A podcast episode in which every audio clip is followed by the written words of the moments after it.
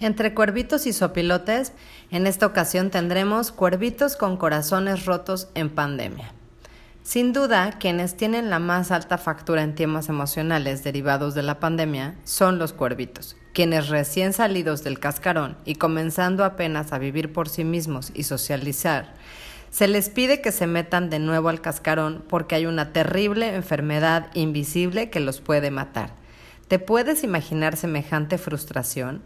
Yo nada más de pensar como pilota que soy y que fui una cuerveta, cuervita muy rebelde y sociable, que me dijeran no vas a salir de tu casa en ocho meses porque te puedes enfermar, ja, ja, ja, ja. Creo que primero no hubiera hecho caso, segundo hubiera hecho un mega berrinche y tercero me hubiera resignado muy triste a volver al nido encerrada a piedra y lodo y estaría mal y de malas. Sinceramente creo que nuestros tiernos cuervitos adolescentes merecen todo nuestro cariño, nuestra compasión, nuestro cuidado, nuestra reflexión, nuestro amor y nuestro cobijo. Pues no está fácil tener 14 años y que te había salido dos veces con el niño que te gustaba y que te salgan con que no lo verás más que por Zoom en años y no se sabe cuándo podrás hacerlo de nuevo o que te digan que tus 15 años están pospuestos hasta tal vez tus 18, o que no puedes seguir creando aventuras con tus amigos en el centro comercial, o que en vez de ir al cine con tus cuates tengas que ver otra vez una película en familia en la sala.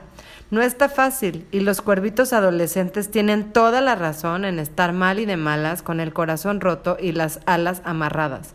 Estar atados no es parte de la naturaleza, ni de los cuervitos, ni de los opilotes, y ambas partes tenemos mucho dolor dentro que necesita salir de forma positiva antes de que nos pueda envenenar. Así que las principales emociones dañadas son tristeza, miedo, enojo.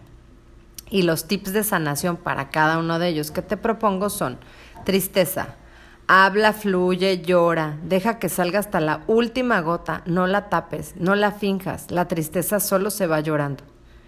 Miedo, enfréntalo, es la única manera de superarlo. ¿Tienes miedo al agua? Sumérgete. Al ridículo, haz bromas. A los chismes, habla de tus errores abiertamente. A lo que sea que tengas miedo, necesitas enfrentarlo.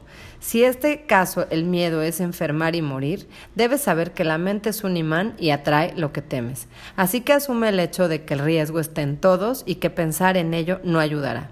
Enojo surge con la frustración de querer hacer algo y no poder, por lo que es importante moverse. La actividad mitiga el enojo, lo quita, lo barre, lo esfuma. ¿Estás enojado? Baila, brinca, corre, y a los minutos esta emoción se habrá ido.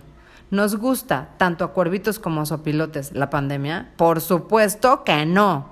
¿Podemos hacer algo para remediar la pandemia? Usar cubrebocas, gel y paciencia.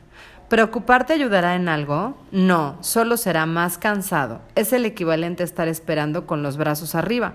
Llegará el punto en que ya no puedas sostenerlos más y se te hará más largo el tiempo, porque resistir es eso, combatir lo imposible, mientras que la rendición es aceptar lo que es y fluir así. ¿Tú qué piensas? Te leemos.